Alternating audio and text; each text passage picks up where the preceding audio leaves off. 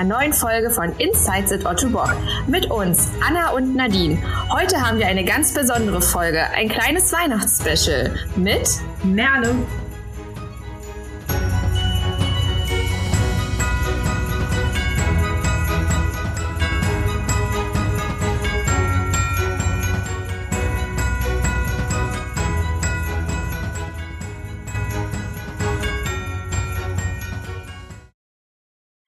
letzte Folge für das Jahr 2022 wird heute aufgenommen und wir haben einen, ja, für Nadine und mich ganz besonderen Gast und für die treuen Podcast-Hörerinnen und Hörer auch. Dann habt ihr sie nämlich bereits schon mal in Folge 13 gehört und zwar ist heute bei uns zu Gast Merle Florschett. Sie ist Head of Corporate Communications und gleichzeitig auch unsere Ausbilderin. Schön, dass du da bist. Ja, vielen Dank für die Einladung zum zweiten Mal. Merle, geht's dir denn soweit gut? Bist du schon in Weihnachtsstimmung? Ja, ich bin total in Weihnachtsstimmung. Gerade Anna weiß das, weil wir uns immer schon, ich glaube, Ende Oktober das erste Mal darüber austauschen, ähm, dass wir beide so, so Weihnachtsmenschen sind. Ich liebe die Zeit sehr. Ich finde das immer spannend, diese Mischung aus einerseits nochmal so Endspurt, Trubel, Jubel und andererseits der totalen Besinnlichkeit. Tatsächlich hat mich Anna auch schon so ein bisschen in Weihnachtsstimmung gebracht. Habe ich mir tatsächlich auch schon Weihnachtsfilme angeschaut. Das läuft ganz gut, also. Ich würde aber sagen, fangen wir einfach mal an. Und Merle, wir haben für dich auch eine ganz schöne Eisbecherfrage vorbereitet. Was war dein schrecklichstes Weihnachtsgeschenk, was du je bekommen hast? Oha, das fällt mir gar nicht so ein und gar nicht so leicht. Also ich kann mich wirklich nicht daran erinnern, dass ich jemals richtig schreckliche Weihnachtsgeschenke bekommen habe. Aber ich habe als Kind mir Dinge gewünscht und hatte sehr klare Vorstellungen davon, wie sie aussehen sollen. Und meine Mutter hatte immer einen Hang dazu, sehr besondere Sachen zu schenken. Sie haben sich im Endeffekt immer als sehr schön herausgestellt, Sie waren aber immer nicht das, was ich mir so als Kind oder Jugendliche vorgestellt habe. Also beispielsweise wollte ich als Teenager gerne einen Rollkragen Schafswollpulli haben und der sollte natürlich eine gewisse Länge haben. Ich bekam einen solchen Pulli auch, aber er war so, so ganz kurz geschnitten. Der war sehr besonders und sehr hübsch, dieser Pulli, aber eben, sagen wir mal, knapp dran vorbei an dem, was ich mir so eigentlich vorgestellt hätte. Also, wie gesagt, schreckliche Geschenke waren es nicht, aber es gab manchmal so diese kleine Enttäuschung, dass es nicht so genau das war, was ich wollte.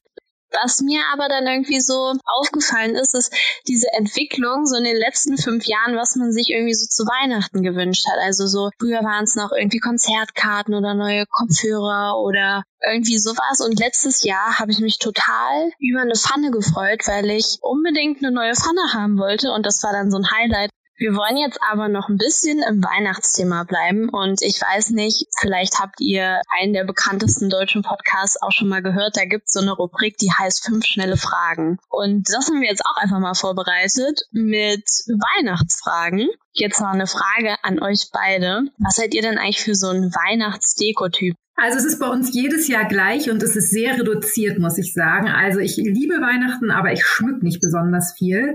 Und es gibt einfach so ein paar Dinge, die so mitgehen jedes Jahr. Also es gibt ein, manche kennen das vielleicht, es gibt ein Engelsorchester. Das sind kleine hölzerne Engelsfiguren, die handbemalt werden und die werden bei uns in der Familie, wurden die weitergegeben und die habe ich mittlerweile bekommen. Die sind vor ein paar Jahren bei uns eingezogen. Und dieses Engelsorchester aufzubauen, das am ersten Advent, das ist für mich so traditionell und das gehört dazu. Und ansonsten haben wir paar Lichterketten und einen Holzstern, der in einer Fensteröffnung hängt. Und das war es dann ehrlich gesagt aber auch schon an Deko. Klingt aber auch ganz schön. Wir nehmen ja hier mit Kamera auf für die Zuhörerinnen. Und Merle und Anna sehen's. Bei mir ist nichts geschmückt. Ich schmücke gar nichts. Ich habe keine Weihnachtsdeko. Also bei mir ist es viel, würde ich sagen, aber jetzt auch nicht zu übertrieben. Aber ich mag es auch ganz gerne, wenn es so glitzert und so Gold. Also da gehe ich dann schon auf, muss ich sagen. Und es ist für mich auch jedes Mal irgendwie so ein Highlight, sich so einen Abend Zeit zu nehmen und die Lichterketten aufzuhängen und alles schön zu machen. Also ja, da freue ich mich auch den ganzen Dezember, wenn ich mir das dann jeden Tag angucken kann. Ich habe auch im Keller genug Weihnachtsdeko und würde sagen, bin eher so der glitzernde Typ. Frage 2. Was ist euer Lieblingsweihnachtsfilm? Ah, das kann ich ganz schnell beantworten. Kennt ihr die drei Christmas Prince Teile auf Nein. Netflix? Ah, das ist natürlich jetzt schwierig. Ja, da müsst ihr die auf jeden Fall schauen. Also die Filme gibt's noch gar nicht so lange, aber das würde ich sagen, sind so wirklich meine absoluten Favorites, die drei Teile. Und das hast du mir letztes Jahr schon empfohlen und ich habe noch nicht geguckt. Vorbei habe ich noch was vor. Worum geht's denn da? Mm, das ist eine Journalistin, die zu so einem Schloss fährt und dann ist quasi der Prinz soll dann zum König werden und er hatte so eine wilde Zeit, sage ich jetzt mal, und dann verlieben sie sich. Ach, ich finde das so toll. Ja. Und bei euch? Also mein aktueller Lieblingsweihnachtsfilm ist Last Christmas. Ist mal so eine etwas andere Geschichte. Hatte ich mich letztens auch erst mit jemandem drüber unterhalten. Ich mag ja so diese Weihnachtsfilme, wenn sie nicht so kitschig sind, eine etwas andere Story mal haben und ja, realitätsnäher sind, aber trotzdem noch diesen Weihnachtszauber so versprühen. Und dann kam ja so die Frage auf, was macht denn für dich überhaupt einen richtigen Weihnachtsfilm aus? Und dann war das halt dann für mich, weil viele sagen dann so, ja, Zauber, Magie und da muss irgend so ein alter Mann rumspringen, der insgeheim aber der Weihnachtsmann ist. So, nee, gar nicht. ähm. Auch mein Lieblingsfilm, den ich jedes Jahr wieder gucken muss, auch ist Der kleine Lord, nach wie vor. Den finde ich einfach zauberhaft. Den finde ich wirklich, wirklich schön. Was ich in diesem Jahr zum zweiten Mal gesehen habe und wirklich auch ganz schön finde, ist ganz anders, ist die neue Nussknacker-Verfilmung mit Kira Knightley. Und das ist so einer, ich sage mal, das sind so knallbunte Filme irgendwie, das äh, mit den vier Reichen und so. Das ist also so ist zauberhaft. Finde ich auch sehr schön und haben wir gerade am Wochenende geguckt. Mein Sohn hat sich dieses Wochenende nochmal äh, Kevin allein zu Hause, auch ein Dauerbrenner nochmal ausgesucht. Ich glaube, irgendwann ist das dann vorbei, aber noch ist es irgendwie witzig. Welcher auch immer einmal geschaut werden muss, ist Die Geister, die ich rief. Kenn ich gar nicht. Das ist im Prinzip die Weihnachts... wird länger. ja, so ein bisschen was. Das können wir vielleicht wirklich alle jetzt auch ganz flott beantworten. Was ist denn euer Lieblingsweihnachtsmarkt oder wo ist der? Das findest du, kann man schnell beantworten? Schon. Dann fang mal an. Ich würde sagen, mein Lieblingsweihnachtsmarkt ist tatsächlich in Kassel. Also da waren wir halt früher, als ich klein war, ganz oft und irgendwie ist ja so schön groß und da bin ich sehr gerne. Das ist, glaube ich, aber auch so ein bisschen Macht der Gewohnheit. Bei mir glaube ich auch so ein bisschen. Ich glaube grundsätzlich da, wo ich gerade wohne, den finde ich immer gut. Ich fand den in Dresden sehr schön. Klar, in Berlin gibt's auch immer ganz viele tolle und ich glaube, ich habe letztens erst gelesen, in Berlin gibt es 60 Weihnachtsmärkte. Aber ich habe ja lange Zeit in Magdeburg gewohnt. Daher mag ich den Magdeburger Weihnachtsmarkt auch ganz gerne, aber eigentlich nur aus dem einfachen Grund, weil es dort mein absolutes Lieblingsheißgetränk gibt. Und was ist das? Favorisiere ich immer. Dort gibt es beim Elch, heißt der Stand. Da hängt nämlich so ein riesiger Elchkopf der kann sprechen übrigens, für alle, die es interessiert und sich den mal angucken wollen. Und beim Elch gibt es eine heiße Schneeflocke. Ist köstlich.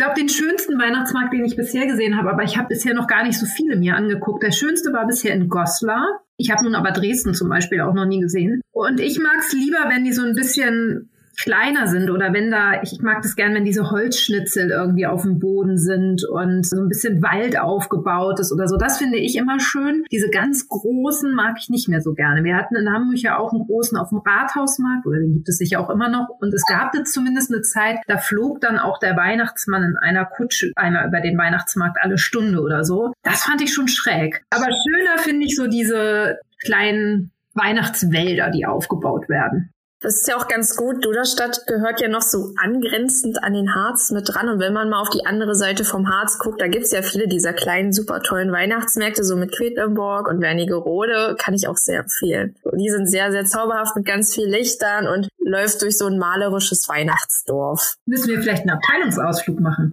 Ja. Da würde ich ja. Nein sagen.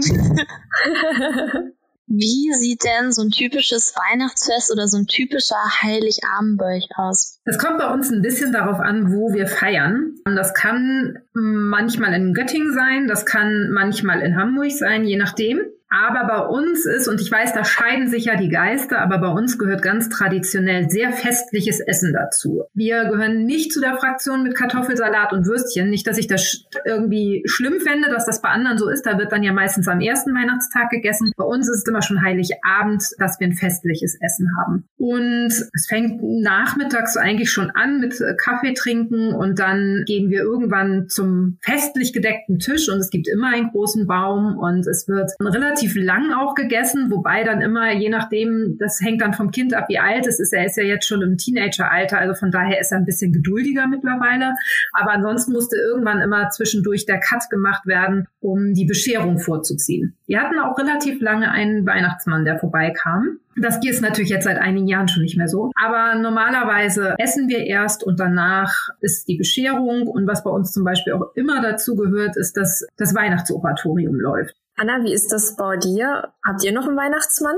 Also die letzten zwei Jahre hatten wir jetzt keinen mehr, aber davor war das bei uns auf jeden Fall auch immer noch ein Riesenthema. Bei uns ist es immer so, frühen Abend kommen dann auch Oma und Opa vorbei und dann wird erstmal gegessen. Bei uns gibt's jedes Jahr Raclette. Dann ist immer für jeden was dabei. Und dann, ja, ist irgendwann dann schon Bescherung, weil gerade mit Jüngeren, die können das ja sonst gar nicht mehr aushalten und die will man ja auch nicht so lange dann auf die Folter spannen. Und dann, wenn so die erste Anfangseuphorie quasi vorbei ist, Geschenke ausgepackt sind, dann gibt's bei uns meistens noch mal eine zweite Runde Essen, weil dann ist die Nervosität so ein bisschen weg und dann passt auch noch mal mehr rein. Dann klingt der Abend immer ganz entspannt aus mit Weihnachtsmusik und Spielen einfach und ist immer ganz entspannt eigentlich. Nadine, wie ist bei dir? Bei uns geht's immer auch schon so nachmittags los, so mit Plätzchen, Kaffee, Kakao und dann ist irgendwann immer Bescherung und dann gibt's dann irgendwann dann das erste Weihnachtsessen sozusagen, dann immer zu Heiligabend und das ist immer so ganz bunt gemischt und durcheinander, je nachdem, wofür wir uns entscheiden. Also dieses Jahr gibt's zum Beispiel auch Heiligabend klassisch Kartoffelsalat. Letztes Jahr habe ich gekocht und dann je nachdem wird dann am ersten Feiertag dann auch manchmal nochmal groß aufgefahren, weil dann irgendjemand dann den Sternekoch präsentiert.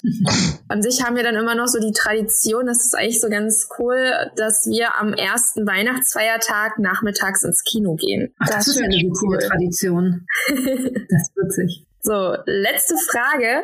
Was sind noch eure To-Dos, die ihr bis Weihnachten erledigen müsst? Geschenke organisieren. Da habe ich noch nichts, noch nie ein einziges Geschenk. Und dann muss ich tatsächlich auch noch überlegen, was wir dieses Jahr essen. Denn dieses Jahr sind wir bei uns zu Hause, also koche ich und entsprechend muss ich mir demnächst mal den Menüplan überlegen. Also ich habe bisher auch noch kein Weihnachtsgeschenk besorgt. Ich habe schon so ein, zwei Ideen, aber das muss auf jeden Fall noch erledigt werden und dann natürlich das Ganze einpacken und dann noch so Sachen wie nochmal Keks zu backen und sowas. Also so persönliche To-Dos, wo ich auch einfach Lust drauf habe, das zu machen. Und bei dir?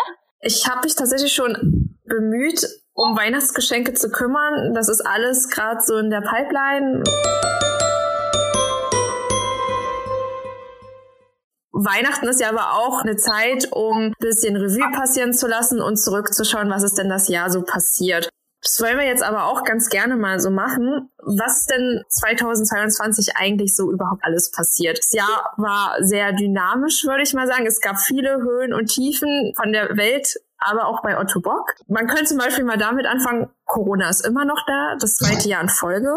Schauen wir mal, was die dritte Staffel bringen wird. Aber positiv war, trotz Corona ging das Leben weiter und es fanden wieder Events statt, Events in Präsenz und man hat da sich ganz viele neue Konzepte überlegt, wie das halt alles auch sicher gestaltet werden kann. Ein Beispiel dafür war ja zum Beispiel die OT World, wo wir ja auch alle zusammen dort waren. Also du hast recht, das Jahr war ja in jeder Hinsicht dynamisch trifft es ganz bestimmt. Es war sehr herausfordernd. Tja, da fehlen einem fast ein bisschen die Worte, ne? was wir in 22 um uns herum so erlebt haben und erleben mussten. Der Ausbruch des Ukraine-Krieges, die steigende Inflationsrate, die Energiekrise und ja, Corona ist auch immer noch nicht vorbei. Also das beeinflusst uns alle sehr, das merkt man. Das beeinflusst natürlich auch unsere Arbeit und trotzdem war OT World ja ein schönes Beispiel Beispiel für 2022 einfach mal wieder zusammenzukommen und ein paar Menschen zu treffen, viele Menschen zu treffen, wenn ich ehrlich bin. Also da war ich für zwei Tage und das hat mir unglaublich viel Freude gemacht. Wir haben CLEC 25 Jahre gefeiert. Wir hatten tolle Dreharbeiten und wir hatten Interviews mit der Luisa, die den Molly Suit trägt. Und das war tatsächlich super spannend. Wir kommen ja nun mal aus der Unternehmenskommunikation, einen ganz tollen medialen Output, den wir damit hatten. Also sie war auf der, in der Bildzeitung auf der Titelseite. Das war wahnsinnig. Es war einfach auch unglaublich, ihr zuzuhören, ihr zuzugucken und ihre Geschichte in diesem Anzug Zug nachzuerleben. Also das von ihr zu hören, wie viel besser es ihr geht, seit sie unseren Molly zu tragen kann. Also das war wirklich toll und das sind diese Momente, da fährt man, finde ich, auch nach Hause und denkt, ja, genau dafür sind wir irgendwie alle da und genau dafür machen wir das. Ja, ich fand auch so dieses Aufeinandertreffen hat auch irgendwie so die OT World ausgemacht. Also viele Kollegen sind ja auch doch während der Corona-Zeit eingestiegen oder haben bei Ottobock angefangen, so wie ich ja zum Beispiel auch. Und dann Natürlich, viele waren dann im Homeoffice, was ja auch alles absolut verständlich war, aber auf der OT World dann auch einfach mal viele Kollegen zu treffen, sich mit ihnen zu unterhalten oder auch, es waren ja auch echt viele AnwenderInnen da, dass man da einfach mal so dieses Zwischenmenschliche wieder hat, das würde ich sagen, war ein ganz großes Thema. Ich fand allerdings auch, muss ich sagen, wenn wir noch ein bisschen vor die OT World gucken, das geht äh, einem schon fast immer so ein bisschen durch. Ähm, wir haben ja auch noch die Paralympischen Spiele in Peking erlebt. Also auch wenn wir nicht vor Ort waren, leider, haben sie trotzdem stattgefunden. Und Nadine, du hast das vorhin so ein bisschen angedeutet, dass man eben auch verschiedene Formate entwickelt hat. Und das fand ich auch spannend. Es war jetzt nach Tokio ja schon das zweite Mal, dass wir als Kommunikationsabteilung nicht bei den Paralympics dabei sein konnten und es trotzdem wieder hinbekommen bekommen haben, unsere Arbeit da vor Ort in der Werkstatt zu präsentieren, indem wir einfach digitale Formate angeboten haben und Journalisten mit unseren Technikern vor Ort virtuell zusammengebracht haben. Auch das hat total viel Spaß gemacht.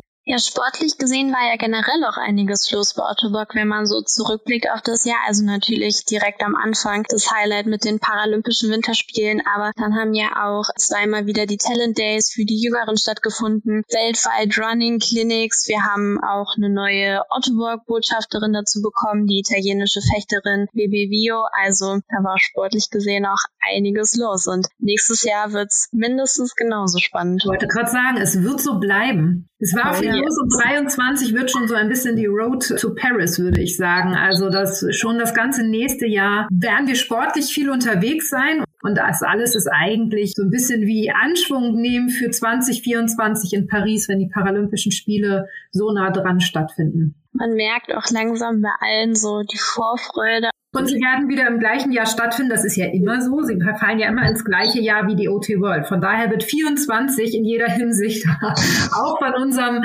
von dem, was wir ähm, an Engagement einzubringen haben, wird es wieder ein sportliches Jahr. Also das macht immer total Spaß. Dann hast du die Paralympischen Spiele und vorher hattest du die OT World. Da ist immer richtig was los.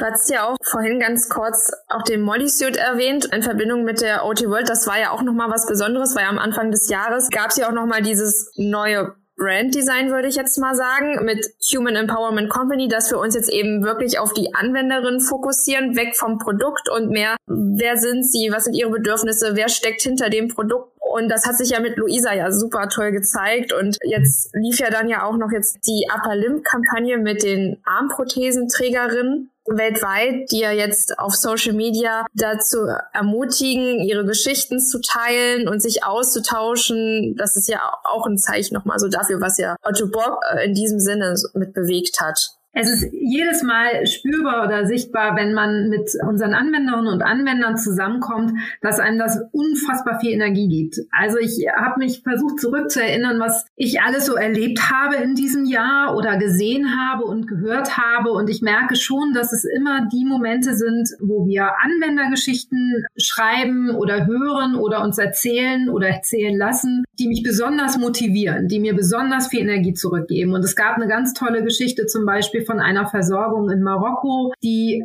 wir vor allem auch intern erzählt haben, aber wo viele Orthobock-Kolleginnen und Kollegen auf der ganzen Welt zusammengearbeitet haben, um diese Versorgung vor Ort nun durchführen zu können, eines kleinen Jungen.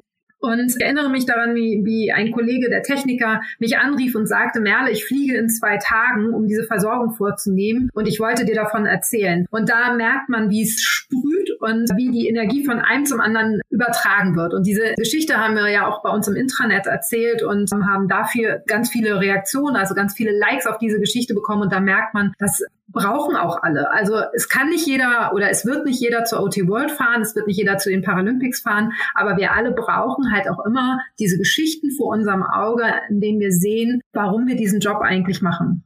Gerade wenn so viel um uns herum in der Welt passiert, ist es ja richtig schön, solche Geschichten dann wieder zu haben, die einen da doch ein bisschen wieder hochholen. Man sieht, es gibt auch noch was Gutes. Und es gibt so viele dieser Geschichten bei uns, wir müssen sie tatsächlich nur miteinander teilen. Aber auf der Produktseite ist ja bei Ottobock auch echt einiges passiert in diesem Jahr. Wir haben schon die OT World ja jetzt öfter angesprochen. Da war ja zum Beispiel auch der Launch vom neuen C-Leg 4.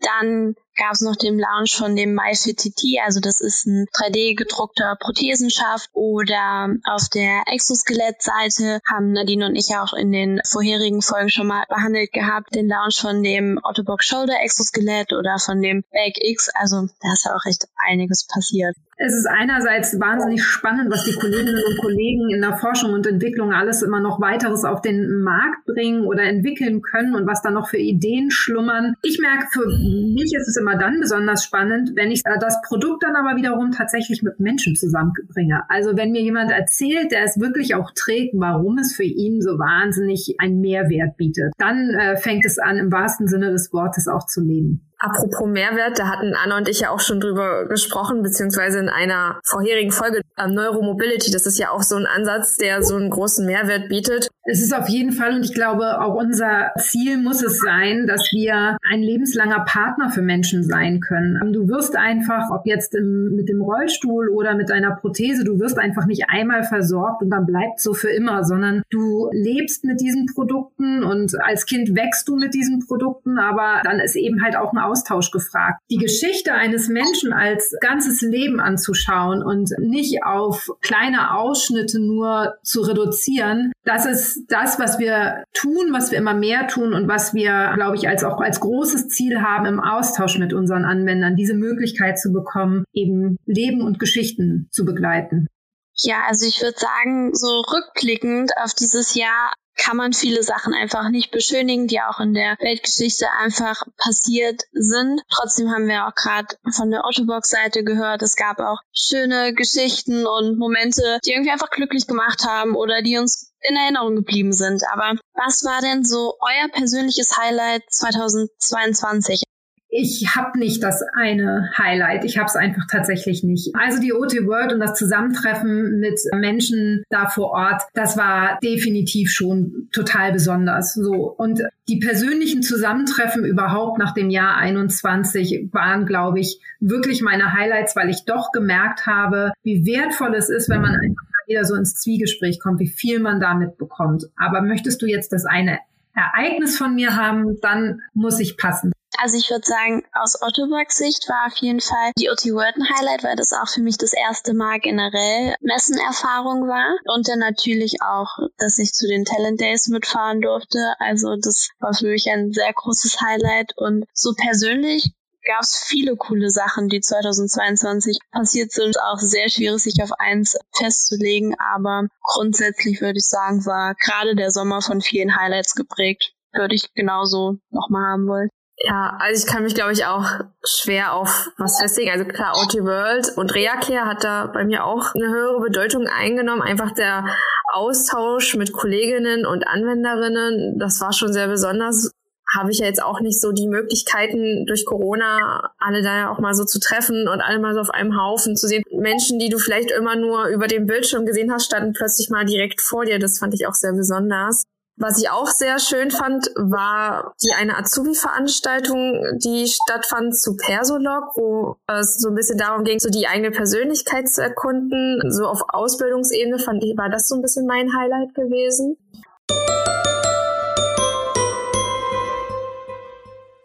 Wir hatten es ja jetzt auch schon mehrfach angesprochen. Du hast super viele Ideen, was jetzt 2023 man jetzt anders machen könnte, wo die Reise hingeht. Paralympics war ja zum Beispiel ein Thema für 2024. Was ist denn jetzt aber nochmal für 2023 alles jetzt vielleicht schon fest geplant? Also wir haben ja ein bisschen anderen oder besonderen Blickwinkel manchmal in der Kommunikation. Unser großes Glück, aber unsere große Herausforderung gleichermaßen ist, dass ja alle Themen bei uns irgendwie zusammenkommen und wir ein bisschen schauen müssen, was können wir denn damit anfangen, was können wir denn damit machen und wo können wir mit Kommunikation unterstützen, was wollen wir vielleicht aber auch für Themen gerne für unsere Kommunikation nutzen. So, und dann haben wir immer noch die zwei Blickwinkel der externen Kommunikation und der internen Kommunikation. Wenn ich jetzt einmal auf die interne Kommunikation gucke, dann denke ich, da gibt es tatsächlich im Moment noch total viel, was wir machen können. Also wir haben ja auch in diesem Jahr zum Beispiel, Anfang des Jahres, das neue Intranet eingeführt und haben immer davon gesprochen,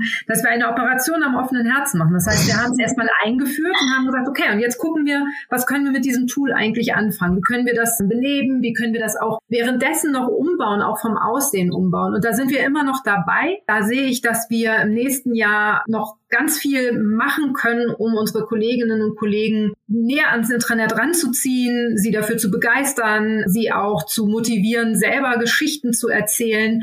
Da habe ich vorhin schon kurz drüber gesprochen. Das Wichtigste ist eigentlich, dass wir von unseren Geschichten untereinander wissen und unser Wissen da austauschen. Das Gleiche gilt auch für Yammer, heißt ja mittlerweile Viva Engage, also die zweite Plattform, mit der wir kommunizieren, die ja noch viel stärker eigentlich eine Austauschplattform sein soll. Und auch da sehe ich, dass wir gerade auch als Kommunikations Abteilung noch ganz viel vorhaben, die unsere Kolleginnen und Kollegen mit an die Hand zu nehmen und zu sagen, wie können wir alle gemeinsam dieses Tool beleben, damit wir da auch was von haben. Also einfach immer nur Kommunikation, Geschichten in eine Richtung zu senden, ist immer nur die halbe Miete. Irgendjemand anderes muss es ja auch hören. Also es funktioniert ja immer nur mit mindestens zwei Parteien.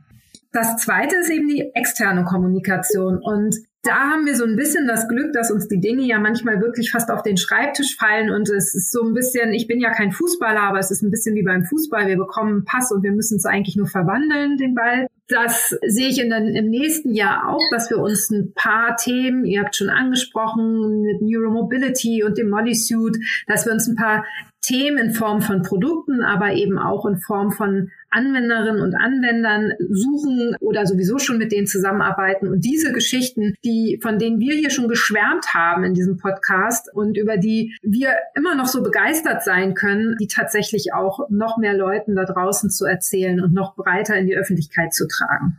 Ansonsten wird es nächstes Jahr auf jeden Fall auch im Parasport sehr spannend. Und zwar finden ein Jahr vor den Paralympischen Spielen findet die Para-Leichtathletik-WM in Paris statt. Also quasi schon mal ein kleiner Vorgeschmack. Dann sind die Invictus Games nächstes Jahr auch in Düsseldorf im September und die Parapan Games in Chile im November. Also auch große Sporthighlights, auf die wir uns freuen können und die hoffentlich auch verfolgt werden. Gibt es denn da etwas, worauf ihr euch schon am meisten freut? Es gibt viele Sachen, auf die ich mich im nächsten Jahr freue. Also wir sind ja auch schon in der Podcast-Planung natürlich auch ein bisschen weiter schon, was das nächste Jahr angeht. Und da sind viele Themen dabei, auf die ich richtig Lust habe und die, glaube ich, in der Bearbeitung auch richtig cool werden. Darauf freue ich mich. Dann auf die Sportevents und ja, auf alles, was nächstes Jahr so ansteht und auch mit welchen Themen wir uns beschäftigen, von denen wir jetzt noch gar nichts wissen. Das finde ich auch immer irgendwie so das Interessante an unserer Abteilung, dass wir ja nie so richtig wissen, was kommt und da habe ich auf jeden Fall schon Lust drauf. Ich freue mich tatsächlich am meisten darauf. Im äh, nächsten Jahr kommt ja auch noch eine Kollegin aus der Elternzeit wieder zurück.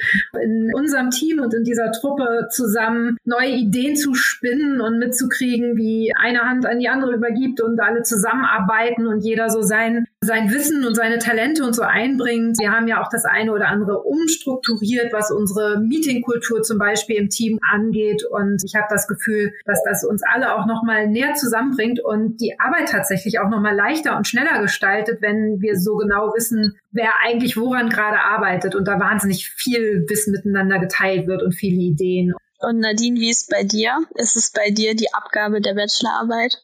Ja. das glaube ich. Also ich glaube, also weiter plane ich auch erstmal noch gar nicht. Erstmal Bachelor-Thesis fertig bringen und dann sehen wir weiter. Das habe ich mir gedacht. Okay, dann haben wir jetzt einmal zurückgeschaut auf das Jahr 2022 und haben ein bisschen in die Zukunft geguckt, was 2023 auf uns zukommt, worauf wir uns schon freuen. Genau.